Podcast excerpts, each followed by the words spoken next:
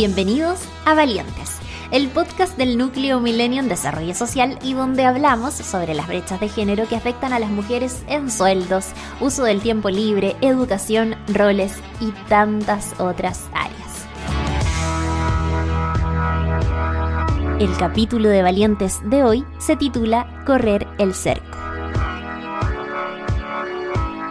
¿Sabías que en Chile actualmente hay solo dos cirujanas cardiólogas? Si bien es cierto que con los años ha aumentado la cantidad de mujeres que estudian medicina, lo cierto es que hay áreas de especialización que son consideradas masculinas y otras más bien femeninas. Vamos a una mirada más general y veamos. ¿Cuál es la relación de mujeres en carreras relacionadas a ciencia, tecnología, ingeniería y matemáticas, o también llamadas carreras STEM respecto de la presencia de los hombres? Paola Bordón, doctora en Economía e investigadora asociada del Núcleo Millennium Desarrollo Social, nos cuenta de esos datos. Los datos muestran que el porcentaje de la matrícula total en ingeniería, el 25% son mujeres. En carreras de tecnología, las mujeres son el 27% y en informática el 15% mientras que en ciencias sociales y humanidades un 65% son mujeres, en educación un 70% y en carreras de los salud un 78%. O sea, claramente ciencias sociales, educación y salud son carreras feminizadas. En una década no vemos grandes cambios. De hecho, solo ha aumentado la brecha en educación. Esto se conoce como segregación horizontal. En un estudio que recientemente publiqué con Alejandra Misala y Catalina Canals, vemos que a igualdad de calificaciones, es decir, mismo puntaje en la prueba de selección universitaria, notas de colegio, los hombres postulan a carreras más competitivas y de mayor rentabilidad en el mercado laboral, lo que se traduce en que muchos más hombres que mujeres de menor o igual talento postulan a carreras ligadas a este Queda claro entonces, las mujeres optan menos que los hombres a esas carreras denominadas STEM, es decir, de las áreas de ciencia, tecnología, ingeniería y matemáticas. En Valientes nos gusta darle vida a los números y en este caso escuchar a mujeres que se han atrevido a correr el cerco, pues optaron por estudiar carreras que son territorio de los hombres. Quien nos habla es... Mi nombre es Paulina Lira Teilleri y tengo 52 años. Estudié licenciatura en física en la Universidad de Chile, en la Facultad de Ciencias Físicas y Matemáticas. Luego hice un magíster en astronomía en el Departamento de Astronomía de la misma facultad. Y después hice un doctorado en astronomía en la eh, Universidad de Edimburgo, en el Reino Unido. En esos tiempos, en la Facultad de Ciencias Físicas y Matemáticas, las mujeres éramos el 10%. Actualmente en la facultad se ha trabajado mucho por tratar de aumentar la diversidad y ahora de manera ya bastante consistente el número de chicas que entran corresponde al 30%, así que ha habido un avance importante. Todas las áreas de ciencias duras, son en general consideradas áreas masculinas. Es como el perfil que uno observa, es simplemente mirar quiénes son los astrónomos, quiénes son los físicos, quiénes son los químicos. Cuando uno se mete en las áreas de biología, por ejemplo, ahí ya empieza a haber más equidad. Pero esto cambia harto de país a país. En Chile está dominado por los hombres, en los países anglosajones también. Pero hay ciertos casos que son distintos. Si uno mira la población de científicos de estas áreas en países como Francia, Italia, tal vez España también, está más equilibrado. El tema de la mayor presencia de mujeres en carreras consideradas feminizadas versus las masculinizadas no es menor, pues se refleja en diferencia de ingresos. Los datos indican que justamente las carreras feminizadas tienden a tener salarios más bajos. Aquí nos lo cuenta la académica Paola Bordón del Núcleo Milenio en Desarrollo Social. Una de las primeras causas de las brechas salariales en perjuicio de las mujeres tiene que ver con que estudian carreras menos rentables.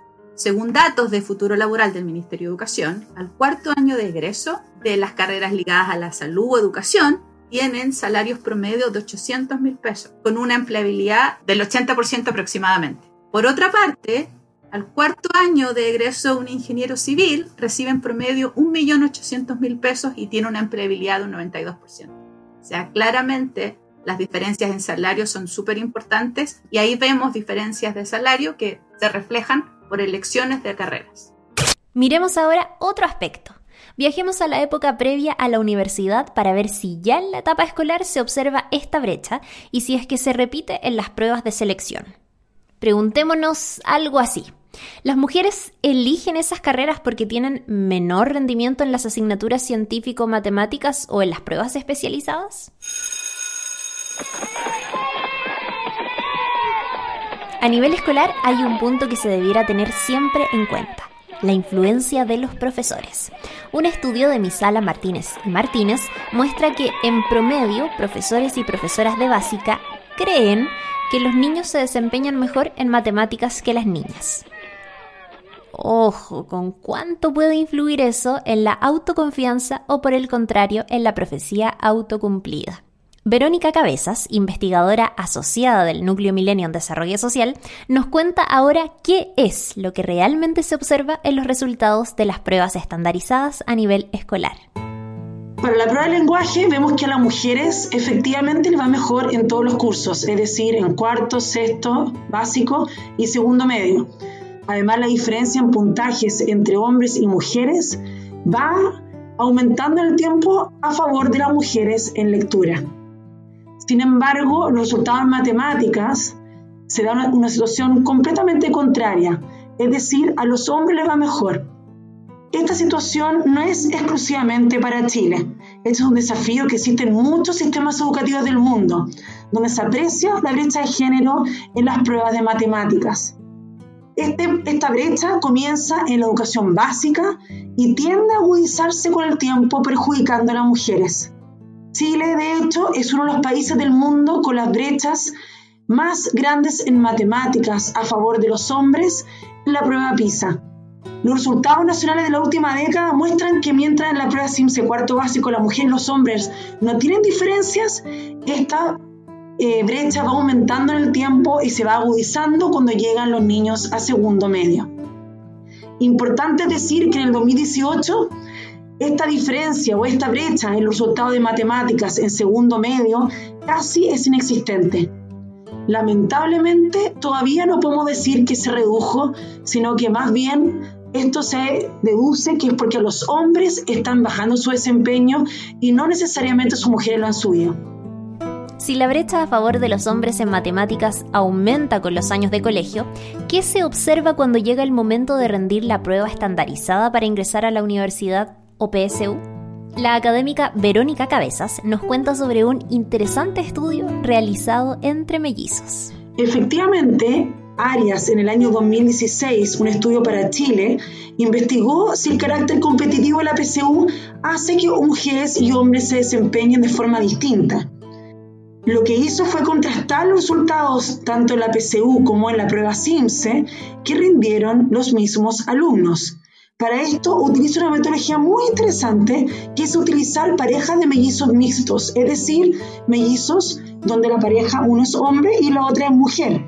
Lo que permite decir que cualquier diferencia que se encuentre en sus resultados se debe a su sexo y no en realidad a factores del hogar que podrían estar influyendo en sus resultados. Así su investigación llega a que los mellizos de una misma familia no tienen un desempeño distinto en CIMSE, pero sí tienen en la prueba PSU, donde la mujer rinde peor. Este estudio concluye que es posible que este tipo de pruebas pueda estar subestimando las habilidades de las mujeres en matemáticas, usualmente requeridas por carreras STEM, señalando que existe evidencia que incluso señala que las mujeres tienen tasas más altas de atención en carreras no STEM, pero también en las carreras STEM. Esto está en línea con lo informado por el Servicio de Información de Educación Superior del Ministerio de Educación.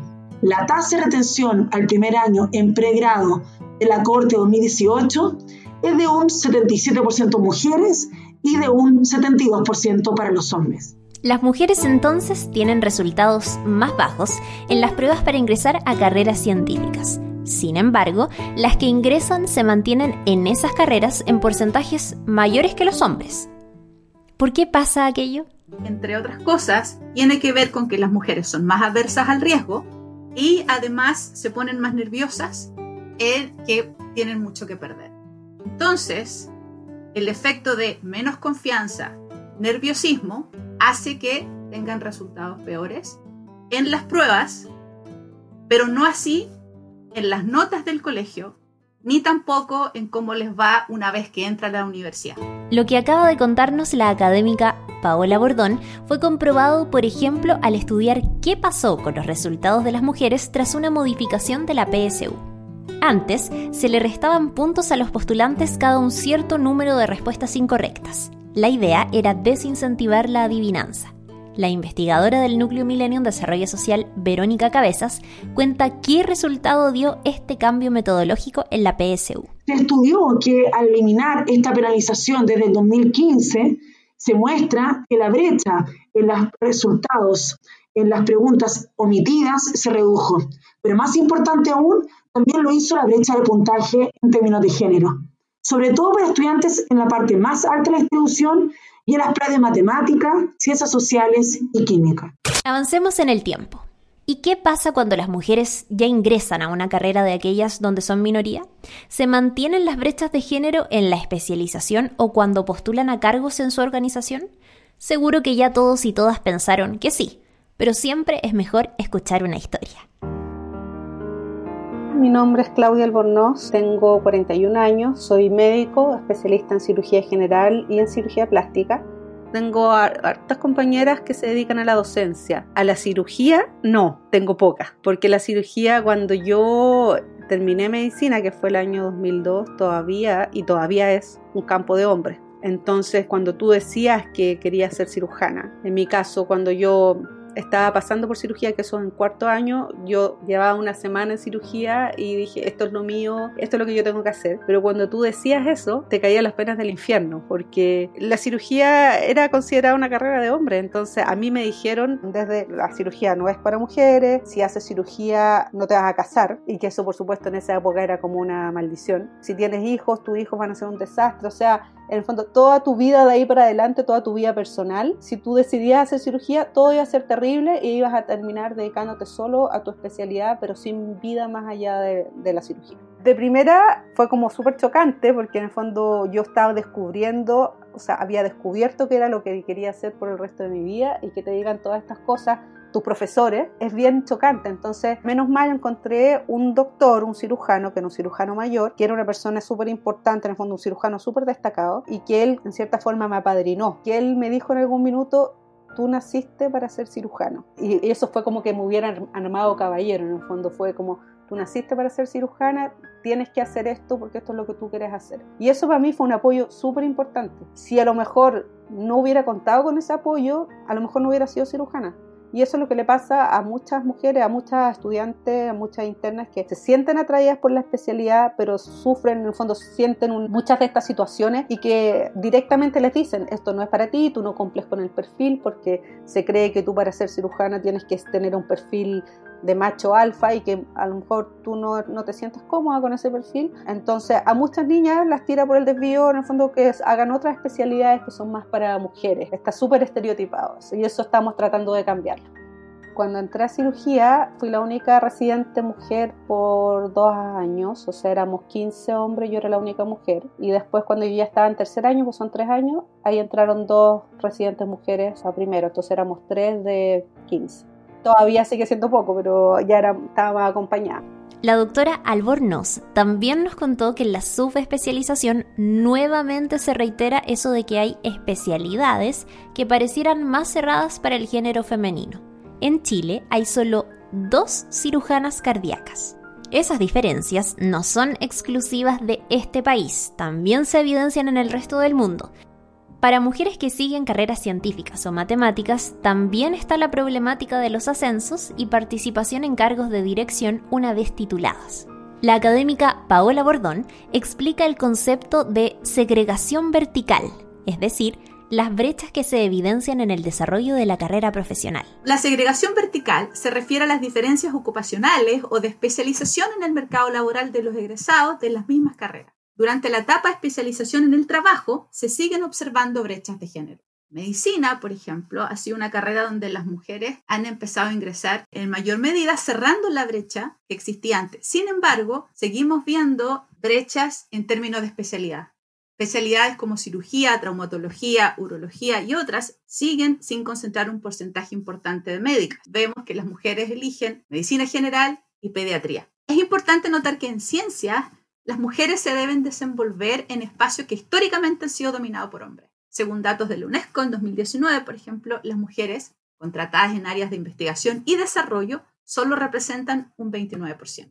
En Chile estamos mejor que el promedio global, con un 33%. La evidencia señala que las mujeres en campos STEM publican menos, les pagan menos y no progresan tanto en su carrera laboral como los hombres. Dentro de los factores que pueden explicar lo anterior está la decisión de convertirse en madres, consideraciones financieras, de cultura organizacional del lugar donde se desempeñan y discriminación. Un estudio del año 2013 muestra que solo un 21% de puestos de trabajo, decisiones relevantes, tanto del sector público como privado, eran ocupados por mujeres. Las tasas más bajas se encuentran en el sector privado. Se evidenció que la presencia en cargos directivos disminuye conforme al crecimiento de la responsabilidad y del poder. Las mujeres tendrían preferencias por salir antes del trabajo para dedicar más tiempo a su familia, lo que limita las probabilidades de ascenso en cargos más demandantes en tiempo y responsabilidad. ¿Qué razones podrían estar detrás de esta situación? ¿O por qué, habiendo logrado estudiar esas carreras, habiéndose instalado en el mismo espacio que sus pares hombres, no se sienten pares o iguales? El testimonio de la astrónoma Paulina Lira revela algo sobre eso de no querer tomar riesgos, o lo que ella llama el síndrome del impostor, ese que sintetizaremos como personas exitosas que sienten que nunca están a la altura, que no asumen que sus logros se basan justamente en su buen desempeño. Escuchemos a la astrónoma Lira. Lo que ocurre es que uno siempre se autoexige bastante, porque uno siempre siente que, bueno, hay diferentes explicaciones. Uno podría pensar en el síndrome del impostor, o simplemente por el hecho de uno darse cuenta que es minoría, la autoexigencia típicamente es más alta en las mujeres que en los hombres y esto lo puedo, dar fe. Por ejemplo, en la, en, la carrera universitaria uno tiene que ir pasando a diferentes jerarquías y yo me di cuenta que yo siempre esperaba a tener un currículum tremendamente nutrido y muy bien preparado antes de, por ejemplo, solicitar un cambio, un ascenso en la jerarquía académica. Y colegas hombres que habían entrado conmigo y que tenían una carrera que desde algunos puntos de vista uno podría pensar que estaban menos desarrollados que las mías, se postulaban y se les aprobaba. Mi experiencia personal fue que yo siempre quise esperar a, a, tener como satisfecho todos los requisitos habidos y por haber que se pedían de mí antes de, por ejemplo, eh, dar un paso adelante en algún desarrollo académico, de carrera, etc. Mientras que yo observo que colegas lo hacían de una manera más anticipada. Ellos ya se sentían como que, ok, lo voy a intentar, voy a tratar de ahora, por ejemplo, ascender de asistente a asociado, por ejemplo. Para mí era, no, todavía no estoy preparada, todavía no estoy lista. Necesito más estudiantes, necesito más papers, necesito más clases. Paulina Lira pone un punto ahí. Ampliémoslo. ¿Cómo lo pasan las valientes que logran instalarse en esos espacios de carreras pobladas por hombres? ¿Con qué carga cultural llega cada mujer? ¿Y qué tipo de discriminación o maltrato experimentan? En este punto vamos un poco más allá de las carreras de ciencias, tecnología y matemáticas. Vamos a una carrera que desde siempre ha estado dominada por hombres, piloto de avión.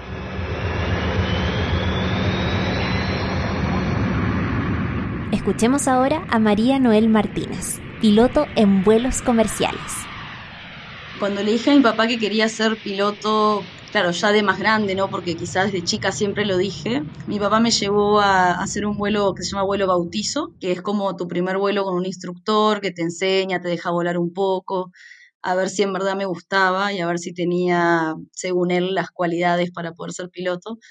Así que me apoyó, pero la misma vez me trató un poquito de convencer para que, me vaya por otro rubro, ¿no? Para él y para mi tío abuelo, que, son de una aviación un poco más antigua, las mujeres eh, me dijeron como que iba a sufrir un poquito, ¿no? Que me iba a costar, que quizá me iba a encontrar con algunos pilotos machistas que me iban a maltratar y no querían eso para mí, entonces preferían que elija otra carrera donde quizá no, no me iba a enfrentar a esos obstáculos, ¿no? Bueno, en los cursos y en general, tanto cuando estudié, cuando hice las horas de vuelo en Argentina, que este, la escuela tenía una casa, ¿no? Para que viviéramos todos, por lo general siempre era la única mujer o máximo éramos dos. y los demás eran todos hombres. De unos 20 o 30 alumnos éramos dos mujeres. Y en el teórico, eh, también en las clases, éramos también dos mujeres, entre unos 15 hombres. Sí he sentido comentarios sobre ser mujer y pilotear un avión, como más que nada de los pasajeros. Primero que se sorprenden mucho cuando hablamos y nos escuchan y, empiezan a preguntarle a la tripulación de cabina, es una mujer, pero la piloto es una mujer, pero... Y, y eso seguro, es seguro que ella vaya piloteando el avión y tiene su licencia preguntas que realmente estás volando en una línea aérea. Obviamente yo no podría volar ahí si no hubiera cumplido con todos los requisitos, exámenes y simuladores que nos toman a todos por igual para poder tener la, licencia y, y, trabajar de piloto ¿no? en una línea aérea. Entonces, al estar esto inculcado por años en la gente de que manejamos mal el auto, entonces se suben al avión y ven una mujer que pilotea el avión y dicen, ¿será esto seguro? Y, me lo han dicho. Además, una vez me pasó que un pasajero después del vuelo se acercó a mí y me dijo, la verdad tenía mis dudas, en un momento me quise bajar del avión, pero la verdad que lo hiciste muy bien. Y yo dije, me quedé helada, ¿no? Dije, obvio que lo hice muy bien, es mi trabajo. Pero bueno, pasa, todavía pasa. Y ojalá cada vez pase menos. Lo que María Noel nos cuenta no es solo una experiencia personal. Un estudio realizado en Inglaterra determinó que más de la mitad de las personas decía sentirse más segura al volar si el piloto era hombre en lugar de una mujer. ¿Y cómo lo justificaban? Bueno, un 32% decía creer que los pilotos hombres suelen ser más hábiles, y un 28% no creía que las mujeres pilotos pudieran manejarse bien bajo presión. Y lo más sorprendente, aunque no sé si en realidad sorprende, pues la discriminación de las mujeres sobre las habilidades de las propias mujeres ya lo hemos escuchado y vivido antes, pero lo que más sorprendía es que eran las mujeres quienes menos confiaban en las pilotos mujeres. Ok, está establecido que para las mujeres ingresar a las carreras dominadas por hombres es un reto, que hay incluso condicionantes en el sistema de selección y evaluación de desempeño que juega en contra, y por ello se deben impulsar cambios en políticas públicas para modificar esta situación o brecha. Pero antes de pasar a la pregunta final de Valientes, agreguemos otro punto más a esta conversación. ¿Qué pasa cuando hombres deciden tomar el camino de carreras que son campos casi 100% femeninos? Hay varios estudios que demuestran que la discriminación que enfrenta un hombre en educación parvularia, por ejemplo, es tan pronunciada como la que enfrentan las mujeres en carreras masculinizadas. Escuchemos a mi nombre es Luis Vergara Humada, tengo 40 años de edad, soy de profesión educador de párvulos y estudié en la Pontificia Universidad Católica de Valparaíso. Luis fue el cuarto hombre en la historia de esa escuela de educación parvularia que egresó de allí y el único en su generación. Soportó las preguntas de las parejas de sus compañeras de universidad de si era homosexual. Odió con toda razón que se asociara su elección de carrera con su identidad sexual. Cuando fue presidente de la Federación de Estudiantes de su universidad, también tuvo que soportar que el resto de los dirigentes universitarios, que venían de ingenierías y otras carreras masculinizadas, se rieran de él porque era de educación parvularia. Y cuando se tituló, le costó tanto encontrar trabajo que desde Valparaíso se trasladó a un pequeño poblado al extremo norte del país.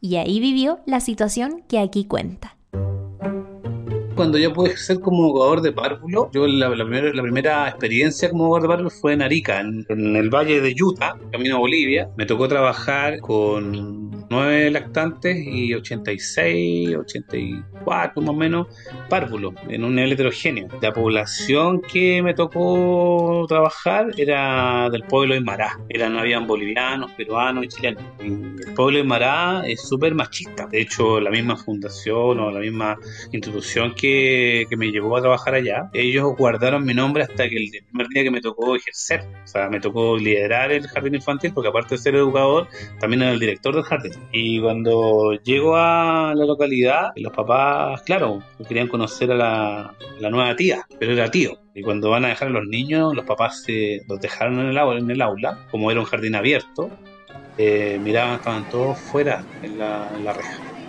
Y ahí me di cuenta que ese primer día tenía que hacer una ronda pobre. El pueblo de Pocón, Chile, no eran más de 100 habitantes. La primera ronda apoderado que, que lideré, han ido 200 personas, casi todo el pueblo.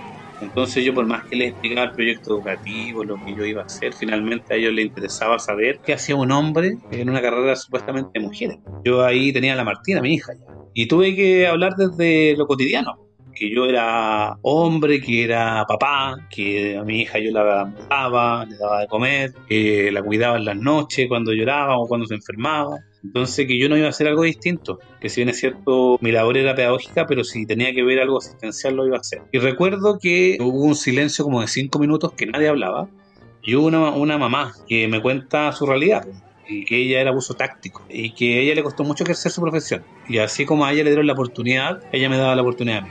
Y ahí fue un descanso porque se, relaja, relajaran todos. Más allá de lo cautivante de la historia de Luis Vergara, aquí hay un tema sumamente relevante en cuanto a cómo construimos sociedad. Porque ¿cuál es la imagen de los roles de hombres y mujeres que estamos enseñando a los niños en sus primeros años de contacto con el mundo exterior si solo los acompañan educadoras mujeres? La académica del Núcleo Milenio en Desarrollo Social, Verónica Cabezas, levanta justamente esa alerta. El 99,5%, es decir, casi el 100% de las educadoras son mujeres. Adicionalmente, la carrera de educación de párvulo, solo para continuar con este mismo ejemplo, presenta poca oportunidad de desarrollo, baja valoración social, bajas remuneraciones comparadas con otras profesiones e incluso existe la noción de que es una labor que no requiere mayor preparación profesional. La sociedad actual normaliza la supremacía femenina en la educación parvularia y la asocia más a una guardería que el primer espacio educativo y de socialización de niños y niñas. Sin duda, la reproducción de prejuicios y estereotipos propios de una sociedad patriarcal ha influido en la escasa presencia de hombres educadores de párvulos, a quienes además los mismos apoderados de la comunidad educativa ven como potencial amenaza. Así se conforma un espacio de difícil integración para educadores hombres. Necesitamos una sociedad más equitativa y en ese sentido, incluir hombres en el ámbito de la educación de párvulos no solo sería un aporte para cubrir el déficit proyectado que sea nuestra profesión, sino que también constituye un desafío en el esencialismo de género. Al incorporar la perspectiva de género se incentiva el desarrollo de la identidad de niños y niños pequeños. Los buenos educadores, ya sean hombres o mujeres, conscientes de estas igualdades de género y con herramientas para su superación, permitirían derribar estereotipos de la niñez y propiciar así el contexto necesario para que niños y niñas crezcan con un sentido de equidad de género esencial para los ciudadanos del siglo XXI.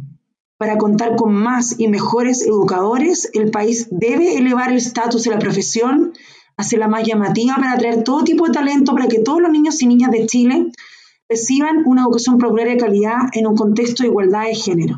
Establecido ese punto necesario en términos de política pública, ¿qué más se puede hacer para disminuir la brecha de género en carreras más competitivas? La académica Paola Bordón nos cuenta parte de las conclusiones del estudio que publicó junto a Canals y Misala y que da luces sobre aquello. En nuestro estudio sobre la brecha de género y elección de carrera en Chile, modelamos la postulación a la universidad una vez que nuestro modelo logra replicar las postulaciones de hombres y mujeres, hacemos algunos ejercicios contrafactuales. En este caso vemos qué pasa si las mujeres postularan como los hombres o si los hombres postularan como las mujeres. El caso intermedio, y en realidad más realista, sería que hombres y mujeres tuvieran parámetros promedio, lo que corresponden al punto medio entre las preferencias actuales de hombres y mujeres. Es decir, como que las preferencias de ambos se acercaran a un punto tal que pudiesen ser las mismas. ¿Qué pasaría entonces? Bueno, encontraríamos que en áreas que tradicionalmente tienen mayor presencia de mujeres, como salud, educación, ciencias sociales y humanidades, las mujeres postularían menos y los hombres más. Por ejemplo, para la carrera de salud, la presencia de hombres aumentaría de un 23% a un 40%, igual que para el área de educación, donde se incrementaría de un 33% a un 41% de hombres. Nuestro estudio además muestra que Acercar las preferencias de hombres y mujeres no solo contribuye a cerrar las brechas de género en la postulación, mayor participación de mujeres en áreas masculinizadas y hombres en áreas feminizadas no tiene costo en términos de distribución de talento, si lo medimos eso a través de PSU. Es decir, no ocurre que tenemos que nos bajan los puntajes promedio en cada una de esas carreras, sino que se mantiene la distribución de talento. Para acercar las preferencias tenemos que generar cambios desde la primera infancia. Los padres, profesores tienen que abrir el mundo a los niños y a las niñas. mucho de lo que se ha hecho para reducir esta brecha se ha enfocado en que las mujeres postulen a carreras STEM, pero nosotros creemos que en realidad no es suficiente. También se requiere que los hombres puedan ir a carreras más feminizadas como educación. No es solo las niñas pueden, sino que también los niños pueden. No es malo que sean enfermeros, profesores. Efectivamente, ese cambio ganaríamos más talento, los tendríamos más distribuidos. ¿Qué consecuencias podría tener que hombres y mujeres corrieran el cerco en la elección de carreras? Paola Bordón nos lo cuenta. Creo que en el largo plazo esa brecha se debería ir cerrando. Si los hombres optan por carreras más feminizadas y las mujeres optan por carreras masculinizadas, cuyos salarios en promedio son más altos, se tendería a disminuir la brecha. Sin embargo, las brechas de salarios dentro de las mismas carreras y ocupaciones siguen existiendo. Y eso tiene que ver sobre todo con la maternidad. Por lo tanto, las políticas públicas deberían ir también por el lado de compartir el costo de la maternidad en el mercado laboral y necesitamos un cambio más cultural.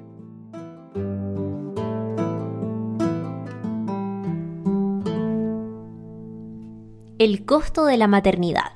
Parece un buen título para otro capítulo de este podcast.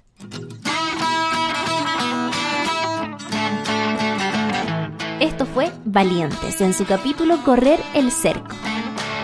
El podcast de Núcleo Millennium Desarrollo Social donde hablamos sobre las brechas de género que afectan a las mujeres en sueldos, uso del tiempo libre, educación, roles y tantas otras áreas. Este capítulo fue realizado con los datos y estudios entregados por el Núcleo Milenio en Desarrollo Social. Por la música agradecemos a Kevin MacLeod. La producción del podcast estuvo a cargo de la productora de contenidos La Factoría SPA.